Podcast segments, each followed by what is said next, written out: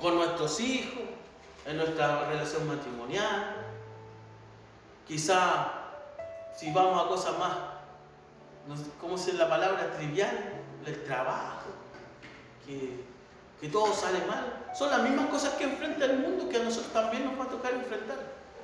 El tema es cómo enfrentamos nosotros como creyentes aquellas cosas. Y la carta a los hebreos y lo que hemos venido viendo a través del estudio del capítulo número 11 eh, acerca de la fe es algo que debe llenar al creyente de esperanza. Algo que debe llenarnos a nosotros de, de una esperanza gloriosa. Porque si hay algo que diferencia al creyente del mundo, es que el mundo puede enfrentar las mismas cosas que nosotros. Pero nosotros tenemos una gloriosa esperanza. Que si nos llega una enfermedad terminal, la vida no termina allí. Hay promesas de parte del Señor que son mucho mejores que las promesas que muchas veces son para, para, para el tiempo que estamos aquí en la tierra. El tema es cómo la estamos enfrentando. La estamos enfrentando igual que el mundo. Y en eso todos tenemos que eh, pensar y analizar. Y lo lindo es que para esto son estos tiempos. Porque la única manera que nosotros empecemos a meditar y a analizar nuestra vida es poniéndola a la escritura. Porque quien no está escuchando e, este estudio hoy, ¿cómo va a poder diferenciar o cómo se va a dar cuenta eh, de que hay algo mejor? ¿Cómo va a enfrentar ese creyente de una manera diferente los problemas, dificultades que, que todo el mundo atraviesa en esta tierra? Quizás terminemos reaccionando, y como muchas veces lo hacemos, de la misma manera que reacciona el mundo.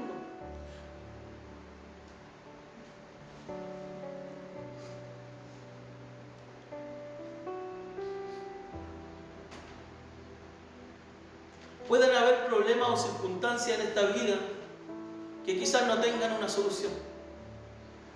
Nosotros creemos que somos hijos del Señor y el Señor va a proveer, proveer una solución para lo que nosotros estamos viviendo. No importa que vengan enfermedades porque yo sé que el Señor me va a sanar. Suena bonito, suena espiritual y suena algo como lleno de fe. Pero eso no es muy eso no, no va más allá que un deseo, un buen deseo nuestro. Pero ¿qué pasa si Dios no nos sana? ¿Qué pasa si Dios no interviene? ¿Qué pasa si Dios no cambia la situación?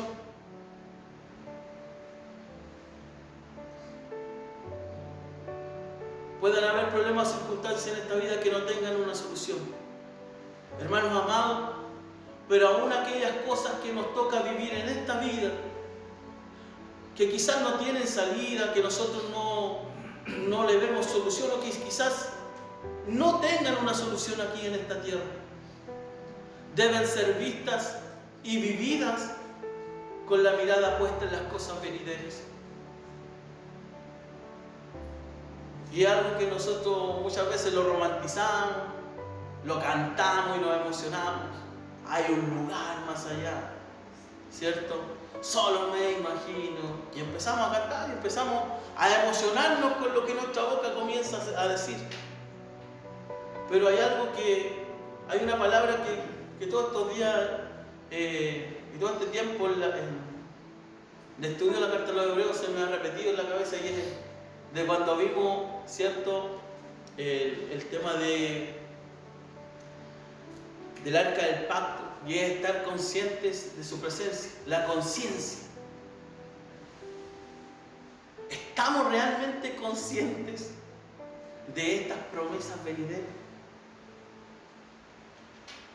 Estar conscientes es saberlo, entenderlo y vivirlo. Esas tres palabras eh, forman parte de estar conscientes. Yo estoy consciente cuando yo lo sé, cuando yo lo entiendo y yo lo aplico. Y yo lo comienzo a vivir. eso habla de que yo tengo conciencia de algo. Por tanto, si, si yo sé que tengo una promesa del Señor, si yo sé que Él me dice que yo soy y pertenezco a una patria celestial, que yo soy, como dice la carta a los hebreos, yo soy extranjero, yo soy peregrino en, este, en esta tierra.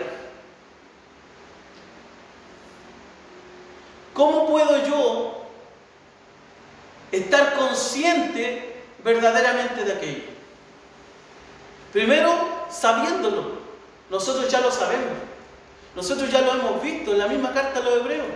En Filipenses lo estamos viendo. Somos ciudadanos de una patria diferente. Somos ciudadanos de una patria celestial. Nosotros lo sabemos.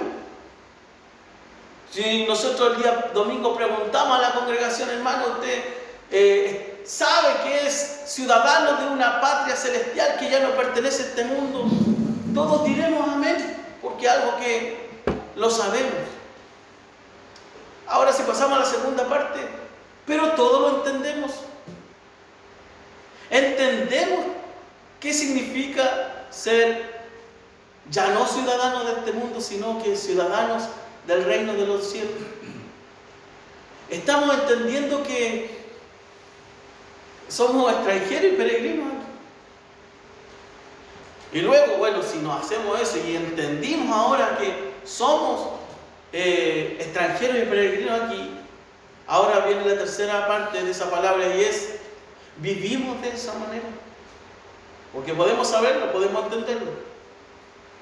Pero la fe, lo estuvimos viendo, ¿cierto? Se traduce en acciones.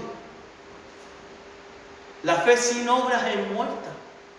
Por tanto, no nos sirve de nada saber, entender, estar conscientes, ¿cierto?, de esta verdad si nosotros no podemos en acción esto aprendido. Y ahí es donde todos nosotros debemos considerar eh, el capítulo 11 de Hebreo. Hermanos, somos extranjeros y peregrinos en esta tierra. Y el llamado es a estar conscientes de aquello. Estar consciente es entonces saberlo, entenderlo y vivirlo. Hermanos, si hay algo con lo que todo ser humano se va a enfrentar un día, es con la muerte. Cada uno de nosotros, todos los habitantes de esta tierra, un día nos vamos a ver enfrentados a la muerte. Esta será inevitable para todo ser humano. Lo único que usted y yo no sabemos es el día y la hora. Hermano, en esta tarde el llamado es a estar conscientes de que ese día llegará para cada uno de nosotros. Vamos en una fila, como quien hace la fila para ir o ser atendido en un consultor. Vamos en la fila a entrar a cualquier evento, ¿cierto? Vamos en una fila. Y en esa fila va a llegar cada uno de nosotros al final. Nosotros muchas veces vemos esa fila y podemos imaginar, ah, por lo que veo me falta harto para llegar. Veo que van varios adelante de mí y veo que vienen muchos detrás de mí. Pero la llegada a la meta en esa fila no depende de mi vista. No depende de lo que yo perciba cuándo o en qué tiempo, cuándo se va a demorar el yo llegar. Porque aquello solo Dios lo sabe. A veces es muy bueno eh, pensar en la muerte.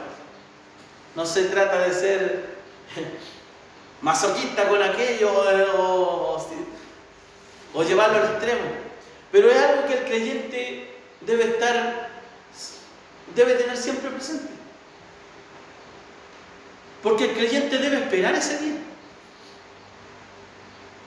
Ahora el tema, nosotros estamos viviendo, esperando ese día. Nadie anhela ese día. Si somos sinceros, ¿quién anhela? Se viene ese día. ¿Quién lo espera así? Nadie espera ese día de la muerte. Nadie lo espera contento. Por último, si nadie lo espera contento, ¿quién lo espera como lo esperaba el apóstol Pablo? Estoy puesto en estrecho. No sé si irme ya o quedarme. ¿Quién espera ese día con paz, con tranquilidad, con confianza? ¿Quién, lo espera así? ¿Por qué no esperamos ese día así? ¿Por qué no? Cuando pensamos en la muerte, ¿por qué no, no, no esperamos la muerte así?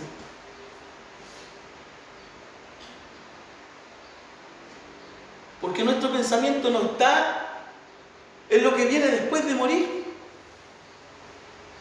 Nuestra mente no está, y aunque lo sabe, no estamos esperando cuando traspasemos el umbral de la muerte y nos encontremos con nuestro Señor. Nosotros sabemos esa verdad, pero no lo esperamos, porque si lo esperáramos, todos estaríamos así. Que venga, que venga. Pero muchos de nosotros le tenemos miedo a la muerte. ¿Y sabe por qué la mayoría de las personas le tenemos miedo al día de la muerte? Porque amamos esta vida. Porque amamos las cosas de esta vida. Y cuando digo amamos las cosas de esta vida, no me estoy refiriendo solamente a las cosas materiales.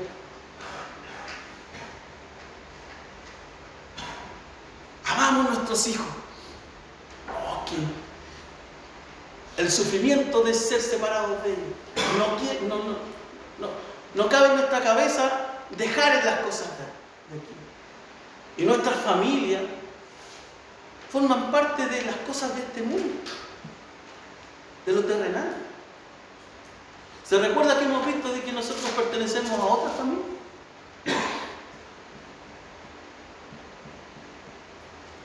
Cuando nosotros nos dicen que eh, si te tocara morir mañana, ¿qué es lo que harías? ¿Qué dirías? ¿Qué es lo que haríamos?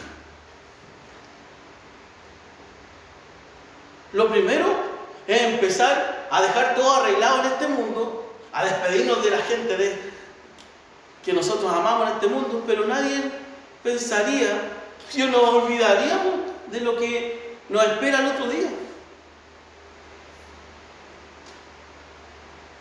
Nuestra mente está tan impregnada de este mundo que aquello no nos permite vivir como ciudadanos del reino del cielo. Aquello lo único que nos hace vivir es como ciudadanos de esta patria, de una patria terrenal.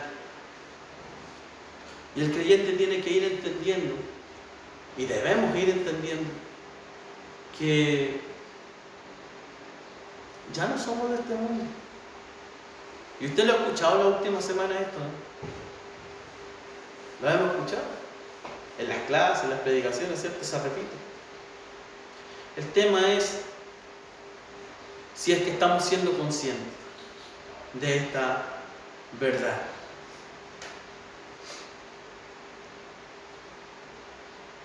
Y para esto, hermano, para enfrentar ese día, lo que hemos estado viendo todas estas clases acerca de la fe, sin duda nos ayuda a enfrentar la vida y la muerte terrenal con una gloriosa esperanza. Hermanos, debemos tener conciencia que la muerte no marca el final de las cosas para un cristiano. La fe nos ayuda a ver el futuro con confianza. ¿Se ha hecho esa pregunta usted? ¿Se ha puesto a pensar el día de nuestra muerte es el final? Como que todo se termina.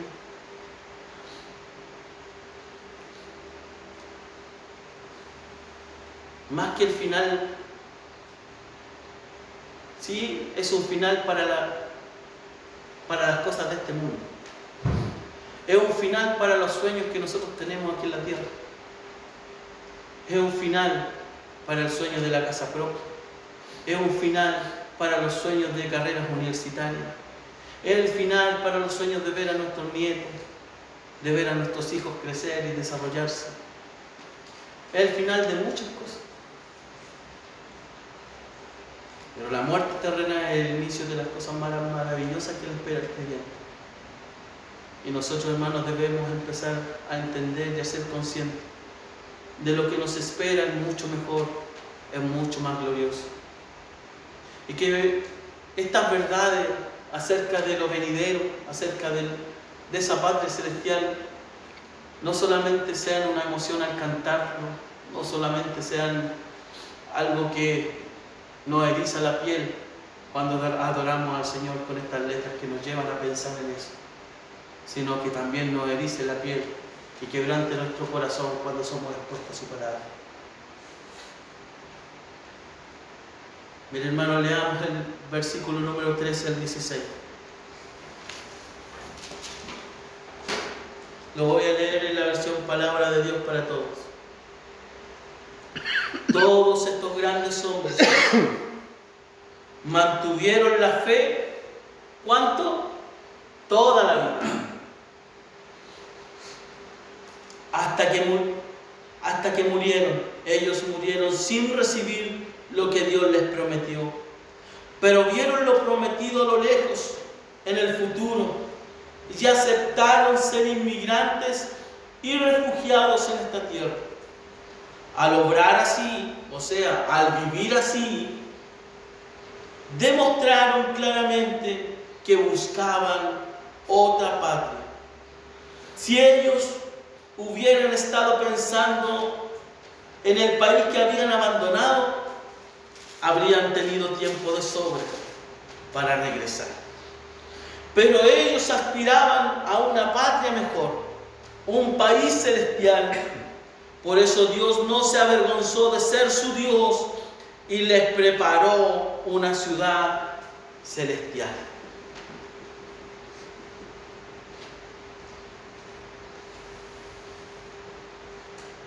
Hermano, la escritura dice que ellos murieron sin recibir lo prometido. Pero hermano, Dios cumple sus promesas. Él cumple su palabra. Por lo tanto, si Dios siempre cumple lo que promete, hoy podemos entender que las promesas que estos hombres recibieron no estaban enfocadas en las cosas de este mundo. Y para ellos no eran en este mundo, sino que eran promesas celestiales. Por eso termina diciendo el versículo número 13, que ellos murieron sin recibir lo que Dios les prometió, pero vieron lo prometido a lo lejos y en el futuro y aceptaron ser inmigrantes y refugiados en esta tierra. Significa que ser un extranjero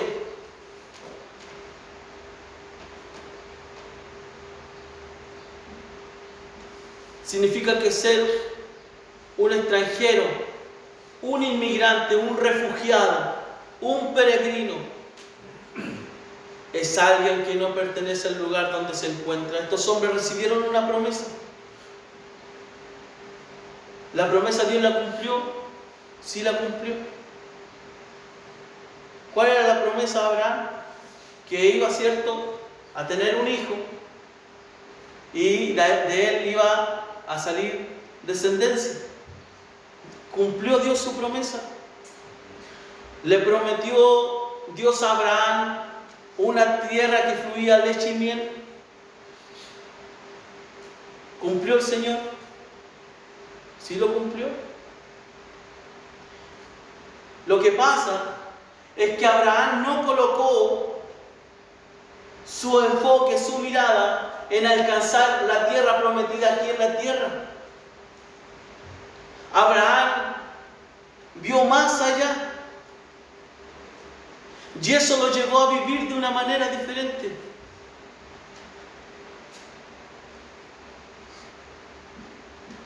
Dice la palabra del Señor que ellos aceptaron ser inmigrantes y refugiados en esta tierra. ¿Qué significa ser un extranjero, un inmigrante, un refugiado, un peregrino? Es alguien que no pertenece al lugar donde se encuentra. Abraham fue sacado de su carpa, ¿cierto? Y empezó a recorrer lugares si él hubiera estado pensando en el lugar físico en esta tierra, no hubiera vivido como vivió. Abraham en su corazón atesoró una gloriosa esperanza, que había un lugar celestial para él, luego de la vida aquí en esta tierra. Estos hombres vivían su vida de fe conscientes de su condición de extranjeros en esta tierra. Y ni siquiera era una condición de extranjero por su nacionalidad, terrenalmente hablando, sino que ellos entendían que la verdadera ciudadanía de ellos era una ciudadanía celestial. Ahora el mismo Abraham tenía razones de sobra para querer radicarse en algún lugar, ya que era un hombre de un buen pasar, era un hombre con muchos bienes, tenía bastante ganado. Pero ¿dónde está la diferencia con los creyentes de hoy? En el versículo 15.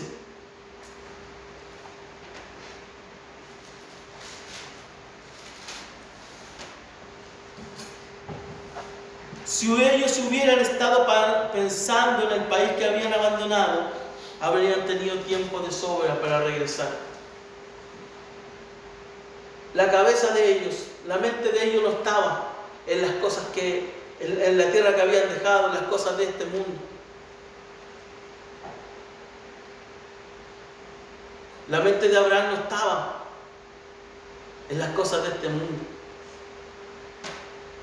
Porque si hubiera pensado en las cosas de este mundo, lo más probable es que quizás él hubiera abandonado la tierra, ¿cierto? En el principio. Pero quizás después al ver sus bienes, al ver todo lo que poseía, quizás se habría cansado, quizás se habría, habría perdido la paciencia. Tantos años.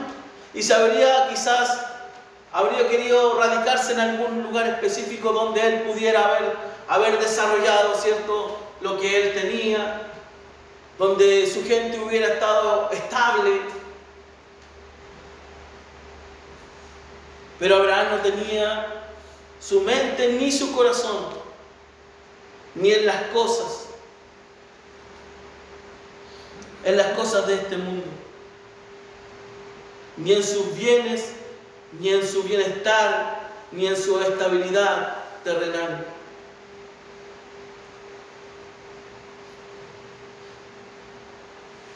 La escritura dice que ellos aspiraban a una patria mejor un país celestial. Hace algunas clases atrás hemos venido hablando de esta fe, la fe que persevera. Y esta fe es una fe inquebrantable, inamovible, la que tenían estos hombres. Sin duda podemos ver en estos hombres, en estos patriarcas, esta fe que persevera. Esta fe que está por sobre todas las cosas. Por sobre las cosas de este mundo, por sobre los sueños que ellos pudieran tener en este mundo, por sobre los problemas, dificultades, enfermedades, por sobre todas aquellas cosas, está esta fe. Nos ayuda este tipo de fe a avanzar con confianza a las promesas venideras. Esto es la fe que persevera, la fe que todo creyente está llamado a tener y está llamado a vivir con sinceridad, la fe que persevera. Esta fe, cuando es una fe verdaderamente perseverante, es una fe inamovible, es una fe inquebrantable. ¿Cuántos de nosotros si recibiéramos las promesas que recibió Abraham, que por cierto las hemos recibido, ¿cuánto de nosotros realmente no nos dejaríamos seducir por las cosas que ofrece este mundo? Olvidándonos en la práctica de lo que Dios nos ha prometido. El Señor nos ha dado grandiosas promesas. Y la promesa, una de esas promesas, es cierto que Él estaría con nosotros hasta el fin. Otra promesa es que Él fue a preparar lugar para que donde Él esté, nosotros también podamos estar. Hermanos, si nosotros atesoráramos estas promesas, las entendiéramos y estuviéramos conscientes de ellas, no nos dejaríamos seducir tan fácilmente por las cosas que este mundo ofrece. Hermanos, Abraham sabía que la tierra prometida no era el fin de su peregrinación. Había una promesa para Abraham, ¿cierto? Que estaba aquí en la tierra. Pero Abraham estaba consciente que ese no era el fin de su peregrinar aquí en la tierra. Él esperaba otro. Él esperaba otra meta. Él tenía otra mentalidad. Y era el que él sabía y tenía la esperanza puesta en una patria diferente, una patria celestial. Hebreos capítulo 11, versículo 8 al 10. Hebreos 11 del 8 al 10. Por la fe Abraham obedeció la orden de Dios de ir a la tierra que iba a recibir como herencia. Y salió sin ver ni siquiera dónde quedaba ese lugar. Pero la, por la fe Abraham vivió como inmigrante en la tierra prometida. Vivía en carpas, lo mismo que Isaac y Jacob, porque Dios también le había hecho a ellos la misma promesa. Abraham obedeció porque quería ir a la ciudad que tiene bases eternas, una ciudad planeada y construida por Dios. Hermanos, aunque había una promesa de Dios aquí en la tierra, Abraham sabía que la promesa dada por Dios en el cielo era infinitamente superior. Hermanos, Abraham nos sirve de ejemplo a cada uno de nosotros, los cuales debemos comprender que solo somos viajeros por este mundo. Y que vamos de camino, que vamos de paso al verdadero hogar que se encuentra en el cielo. El verdadero hogar. Y nosotros tanto empeño y tanto fallo que le colocamos, ¿cierto? Para establecernos como que si fuera a ser algo eterno aquí en esta tierra. ¿Y quién no se afana? ¿Quién no se esfuerza? Que es bueno hacerlo por establecerse, por tener algo estable quizás algo lindo donde vivir, un hogar en esta tierra. ¿Quiénes anhelan eso? ¿Soy el único pecador? todos, yo creo que todos anhelamos aquellas cosas y yo pienso que no es malo quererlo. El tema es, como decía la palabra ayer, ¿cierto? Afanarse más por aquello que por el hogar que nos espera. Porque ¿qué va a pasar con el hogar que hoy, en mi caso, estoy construyendo? Si eso algún día lo iré a terminar o no, que venga el Señor, pero lo estoy construyendo. ¿Qué va a pasar con su casa? Por la cual usted se enmera tanto y tenerla bonita y todo lindo. ¿Qué va a pasar con aquellas cosas, hermano? Ni siquiera en 100 años más. En 10, en 15, en 20 años más. ¿Qué va a pasar?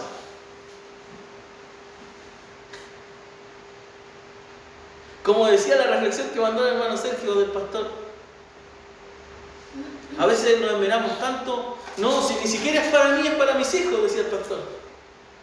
Para que ellos puedan tener algo que yo les deje.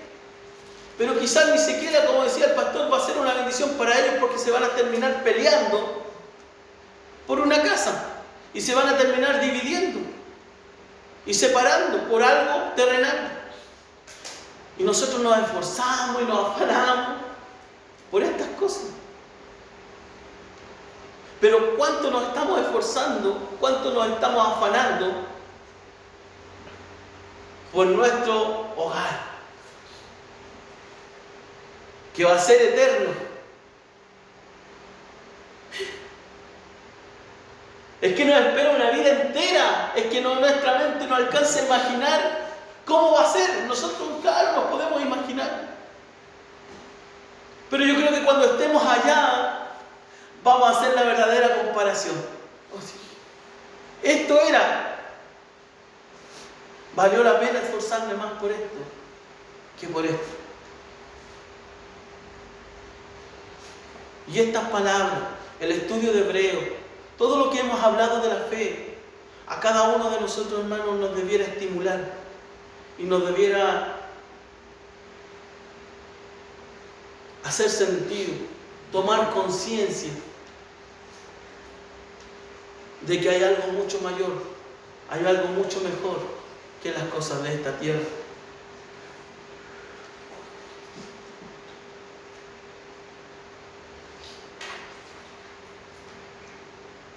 Debemos, al igual que Abraham y estos patriarcas, comprender que solo somos viajeros por este mundo, que vamos de camino, que vamos de paso, al verdadero hogar que se encuentra en el cielo. Alguien que va de paso, alguien que es un peregrino. ¿Usted ha visto cuando en la carretera va gente peregrinando?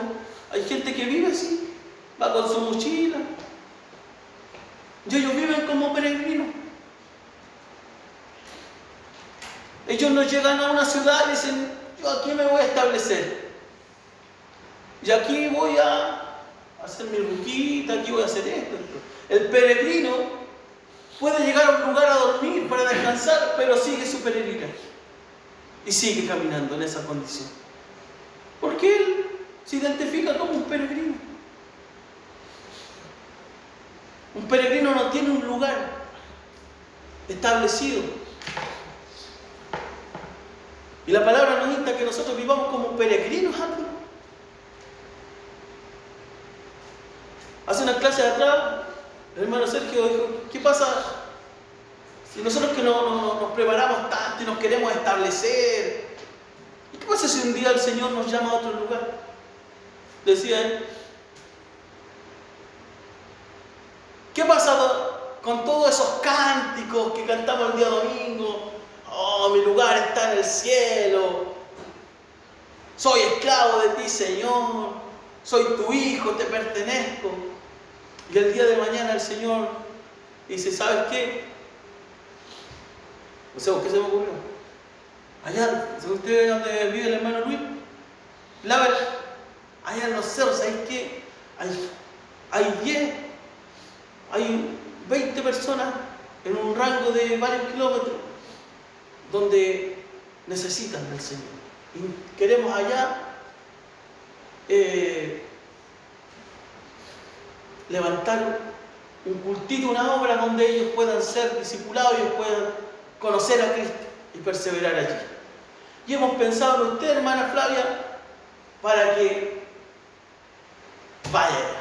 Hemos pensado en usted, hermano Benja, hermano Rocío, todos los que estamos aquí, para que vaya allá, se vaya con sus hijos, se vaya con su familia. Y allá predique el Evangelio. ¿Dónde queda todo lo que hemos aprendido, escuchado, lo que hemos cantado, ¿dónde nos queremos establecer?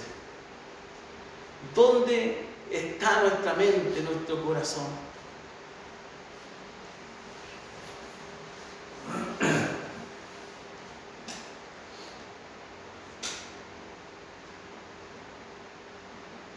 Por tanto, hermano, no busquemos en esta vida terrenal ningún tipo de seguridad, ni tampoco nos encantemos, ni nos seduzcamos con el mundo actual.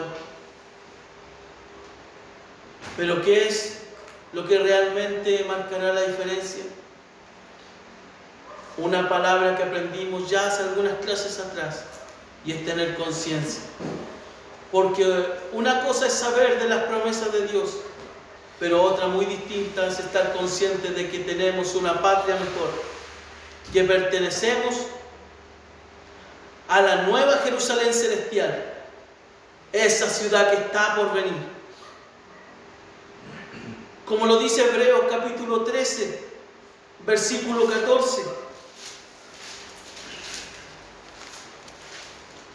Hebreos 13, 14 dice, aquí en la tierra no tenemos un hogar permanente, porque esperamos la ciudad venidera.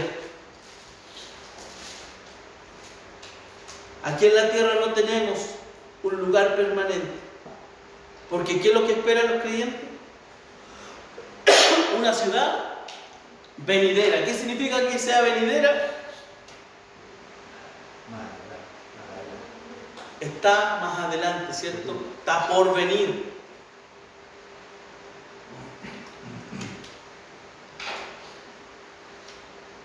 Pero dice, esperamos. La esperamos.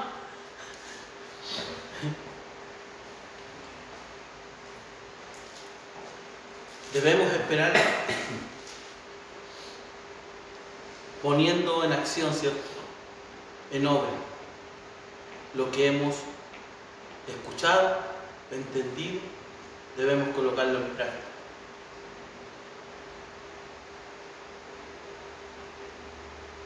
Nuestra seguridad, por tanto, ya no está en las cosas de este mundo ni en esta tierra. Nuestra seguridad, nuestro contentamiento y lo que verdaderamente nos seduce es lo que está por venir.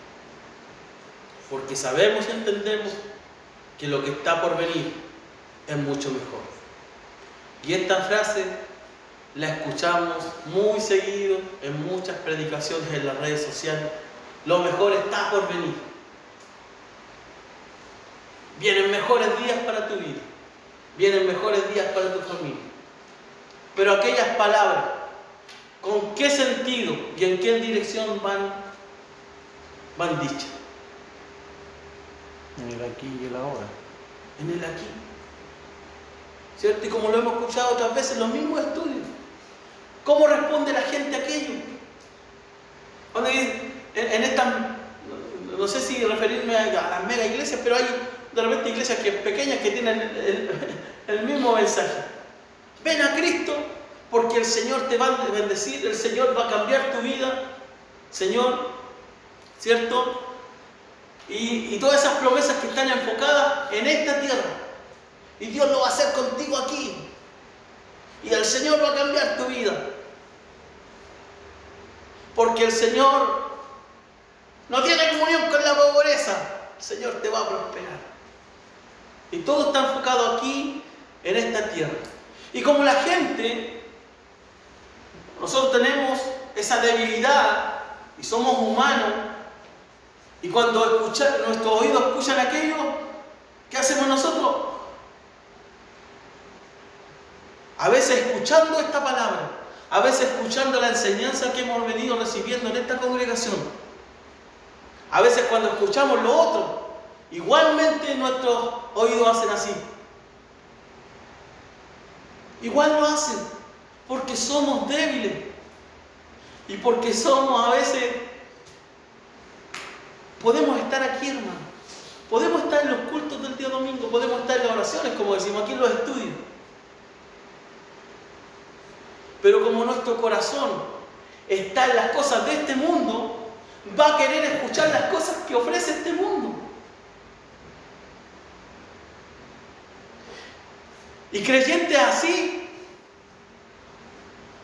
hay aquí en la quebrada de la Habemos aquí, pues, hermano. Y por eso estamos aquí. Porque si no hubieran de esos creyentes en esta congregación, esta clase el Señor no hubiera permitido que la dieran. Es porque el Señor nos ama y sabe que experimentamos estas cosas. Que el Señor nos habla. Y nos quiere decir que hay algo mucho mejor para cada uno de nosotros.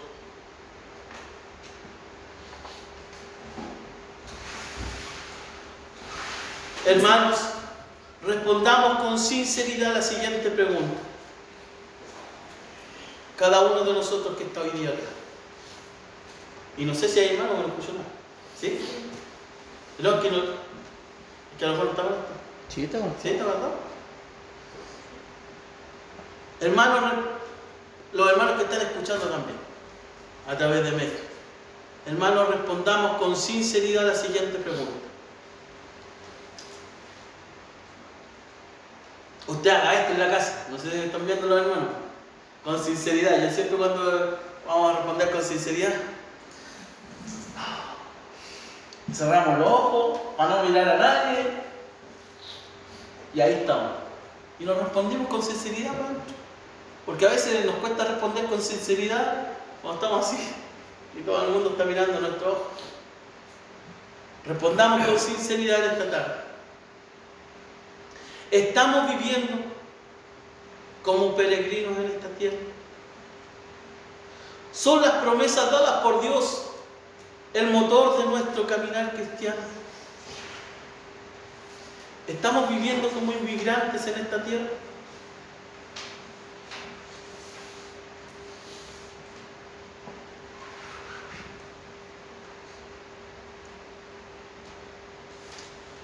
En muchos casos extranjeros que viven en nuestro país y se nacionalizan, adquieren la ciudadanía chilena,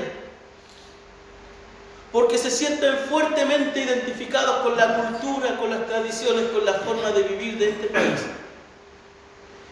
Y toman la decisión de dejar atrás la nacionalidad de nacimiento o de origen. La pregunta es la siguiente. Usted y yo que hemos adquirido esta nueva ciudadanía, esta nueva nacionalidad celestial, nos identificamos con ella, vivimos de acuerdo a esta nueva nacionalidad, o estamos viviendo una doble nacionalidad, estando aquí, pero con nuestro corazón, con nuestra mente arraigada en nuestra antigua nacionalidad. Decimos ser ciudadanos ahora del reino de los cielos, pertenecer a la patria celestial. Y nuestro cuerpo está formando parte con otros ciudadanos de esta patria celestial. Entonces nuestro cuerpo, como nosotros decimos y profesamos con nuestra boca decir, soy ciudadano de esta patria celestial, entonces el domingo yo estoy en la iglesia. El lunes estoy en los estudios. Estoy en la oración. Me conecto con los hermanos en la radio. Estoy siempre ahí. Pero muchas veces nuestro corazón, nuestra mente, aún está pensando en nuestra antigua ciudadanía. Y estamos ahí, físicamente en un país, con nuestro cuerpo, pero nuestro corazón y nuestra mente está en nuestro antiguo país. No logra olvidar las costumbres, las cosas que dejamos un día en nuestra antigua nacionalidad. Y estamos allí en una lucha permanente. Muchas veces estamos en los cultos estamos escuchando la palabra del Señor y nuestra mente está trabajando. Nuestra mente está en cualquier otra parte.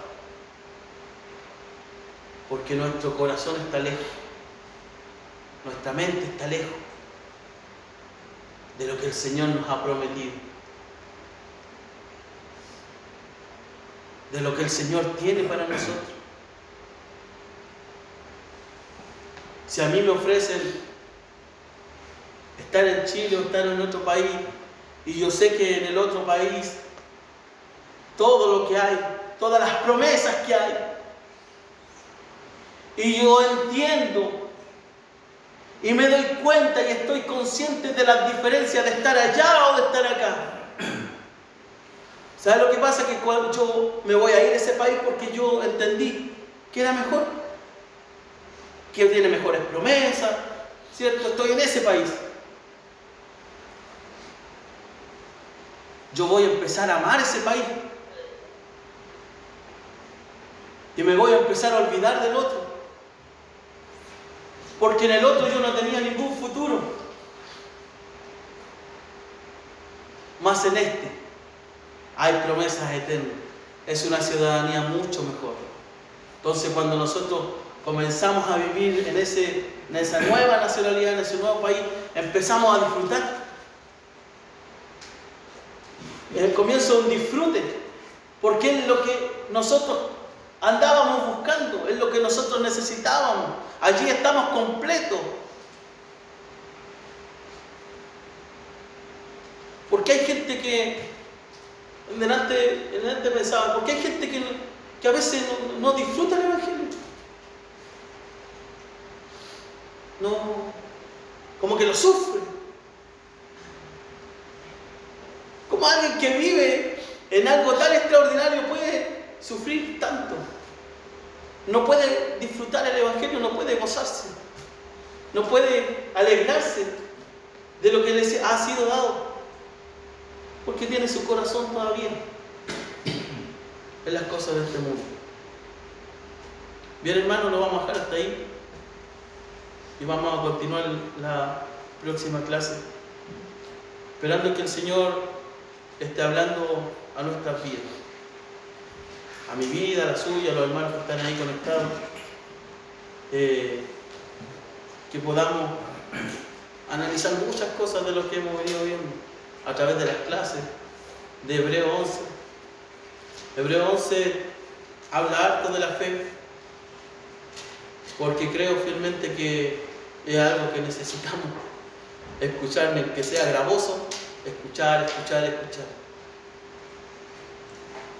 y que, que seamos de estos creyentes que vayan tomando conciencia de su palabra. Amén. Bien hermanos, vamos, vamos a orar para, para despedir. Señor Jesús, te damos gracias a esta hora de la tarde por, por habernos dado la oportunidad de estar reunidos junto a nuestros hermanos, a nuestra familia de la fe. Señor, gracias te damos por tu Espíritu Santo que creemos fielmente que está entre nosotros. Señor, te pedimos que esta palabra compartida hoy, este estudio, Señor, sin duda hay muchas cosas que, que quizás no hemos dicho, que por tiempo se van, muchas cosas que comprenderemos mañana, llegando a la casa. Señor, te pedimos que tu Espíritu, tu Espíritu Santo siga obrando en nuestro corazón siga haciendo la obra en nuestra mente, en nuestro corazón, llegando a casa el día de mañana cuando nos toque enfrentar cada una de las, muchas veces de los ejemplos que nosotros mismos colocamos en, las prédicas, en, los estudios, en las oraciones. Señor, a veces suena coincidencia que los mismos ejemplos que colocamos nos toca a muchos hermanos de la congregación vivirlos, pero aún así nuestro corazón se endurece y creemos que es una mera coincidencia, pero creemos que en ti no hay coincidencia, en ti Señor hay un propósito para nuestras vidas. Señor, ayúdanos a entender tu palabra. No solamente ayúdanos a escucharla, a comprenderla, sino como lo hemos visto en la carta a los hebreos, Señor, sobre todo los estudios de la fe, que podamos poner en práctica lo aprendido. Mi Dios amado, que podamos empezar a vivir, mi Dios amado, en la fe que persevera, en aquella fe que, que avanza, que nos permite mirar el Evangelio, Señor, como lo que es, como algo superior, como algo de mucho valor. Ayúdanos a considerar, Señor amado, tus promesas como algo mucho más valioso que todas las cosas de este mundo. Señor, ayúdanos a de vez en cuando pensar en la muerte, en pensar aquel día de la separación de las cosas de este mundo. Señor, y analizar nuestra vida y considerar que tenemos mucho más que ganar. Señor amado, cuando colocamos nuestra mirada en las cosas de arriba, en las cosas del cielo. Mi Dios amado, ayúdanos. Que tu Espíritu Santo amoneste mi vida, amoneste mi corazón. Mi Dios, cada día, no dejes de amonestarme, no dejes, Señor, de recordarme tus palabras. Señor amado, con todo mi corazón te lo pido. Somos débiles, Señor amado, y al enfrentar diferentes situaciones y procesos en nuestra vida, Señor, estamos puestos a obedecer, estamos ahí expuestos a seguir la corriente de este mundo, estamos expuestos a seguir cómo actúa este mundo, donde coloca su mente, su corazón, sus prioridades. Señor, ahí que venga tu Espíritu Santo y nos recuerde tus palabras. Nos recuerde Hebreo 11, Señor, para seguir perseverando, seguir avanzando, seguir mirando a las promesas que tú tienes por delante. Ayúdanos, Señor amado, a poner nuestra confianza solamente en ti. Te necesitamos en nuestra vida. Que esta sea una congregación que comience a mirar estas verdades y a tener conciencia de ellas. Mi Dios amado, ayúdanos. Ten misericordia de esta congregación. Ten misericordia, mi Dios amado, desde el pastor hasta el hermano más nuevo. Que tu Espíritu Santo no deje de amonestarnos, no deje de hablarnos a nuestra vida. Te lo pedimos en el nombre de Jesús. Amén y amén. Que el Señor les bendiga, hermano será hasta el próximo lunes. En la clase nos vemos ahí.